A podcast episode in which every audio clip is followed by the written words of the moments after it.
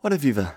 Os aeroportos europeus enfrentam dias difíceis com cancelamentos, atrasos, malas perdidas, passageiros aborrecidos. Há dois anos falei com a professora especialista em aviação, Lúcia Piedade, que anteveu precisamente dois anos difíceis na aviação e que dificilmente as coisas seriam como antes.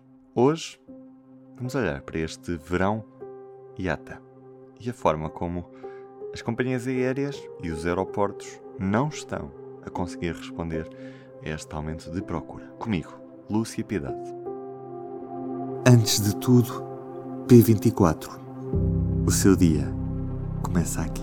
Começa aqui. Que é que se está a passar ao certo nos aeroportos europeus e também nos aeroportos nacionais, mas em especial aqui com o aeroporto de Lisboa, que sabemos que tem sido o mais afetado com esta onda de cancelamentos e atrasos nos últimos dias, que tem levado efetivamente a, este caos no, no, no setor da aviação a nível europeu. Como é que chegamos até aqui? Isto começa porque nós não nos preparamos e se nós analisarmos, tivemos dois anos parados com a pandemia. Ninguém pensou que tínhamos esse crescimento repentino. Realmente é o que está a acontecer. A própria IATA só previa a normalização da situação em 2024. Está a acontecer mais cedo. Isto porque eu acho que há aqui uma data de fatores que impulsionaram isto. As pessoas estão sedentas de viajar.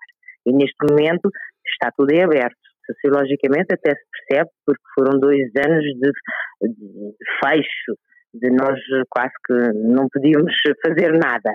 Por isso, é normal que neste momento haja uma vontade imensa de voltar a viajar e ver o mundo. E ainda bem que isto é, porque isto é um boom para o turismo.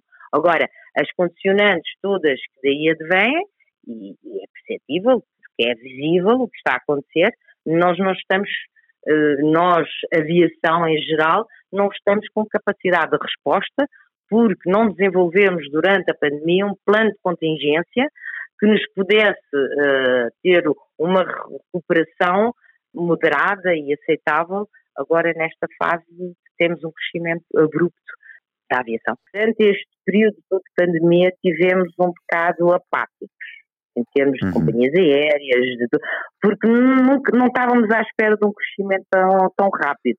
Eu penso que toda, todos nós pensávamos que isto ia ser gradual. Não, não foi. O crescimento é abrupto. Uh, e isto leva-nos a, a, concluir que, se calhar, as medidas que nós tomamos durante a pandemia não foram as mais acertadas. E pior que isto, nós não desenvolvemos um plano de contingência durante a pandemia que nos permitisse implementá-lo para este crescimento abrupto. Uhum. E, e, e, e, isto leva-me, este cenário de, de, extremamente complicado leva-me a perguntar se ainda estamos a tempo de poder corrigir esta situação a tempo deste verão IATA, uma vez que já estamos em julho e, o pico da época de, de voos é precisamente agora neste, nestes meses, que, neste mês e no, no próximo mês que se aproxima. Em meu ver, eu penso que nada está perdido, que há sempre uma, uma solução, pode não ser a melhor solução, no entanto, eh, é preciso entender que durante a pandemia muitos recursos humanos em aviação foram suspensos, foram, foram mandados embora, como é óbvio, e neste momento fazem falta. E se nós olharmos para, em termos europeus, que o que se passa em Lisboa é transversal aos aeroportos europeus, que é uma realidade, há uma falta de recursos humanos. Esses recursos humanos que foram mandados embora, ao mesmo que se uh, volta, que mesmo que regressem, têm um problema, porque vão ter que ter formação, porque todas as carreiras em aviação são muito especializadas e nós uh, temos que dar formação para as pessoas estarem aptas ao seu desempenho. Por isso, cada vez que mesmo se vá recrutar as pessoas que mandamos embora, há aqui um período em que eh, estamos a prepará-las. Uhum. E isto, isto é evidente que não será no imediato. Uhum. Mas isso leva-me a perguntar se o setor corre efetivamente o risco de começar a perder passageiros. É evidente, e qualquer um de nós, a ver os cenários que tem visto na televisão e nos mídias, especialmente, percebe-se que viajar está a ser uma coisa complexa e não devia ser. Devia ser uma coisa a fluir normalmente. E, e, e, é o que se vê mas vai ser um verão complicado. E isto podemos estar todos cientes que vai ser, em termos de aviação, vai ser um verão complicado isto porque não nos preparamos. Eu acredito que a falha aqui começa a, a, na apatia em que nos, no marasmo estivemos durante a pandemia. Uhum. Quando devíamos ter feito um plano de contingência, mais uma vez digo, um plano de contingência para quando as coisas começassem a crescer, quando voltasse à normalidade. Voltando a uma normalidade que não é nada normal, é uma normalidade abrupta em termos de crescimento, é evidente que a afetação ainda é muito maior como é óbvio e está a ver. O setor aéreo tem várias equações, não é só de operadores, é também de, de, de gestores de infraestruturas aeroportuárias e, e, aqui parece que a falha é um pouco mais transversal ao, ao próprio setor dos aeroportos, é, é, também, também vai às próprias companhias aéreas.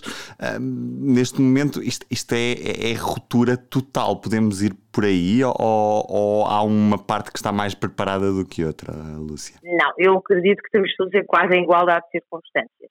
Uh, ninguém se preparou para o que, e ninguém, está, ninguém estava preparado para este crescimento uh, repentino.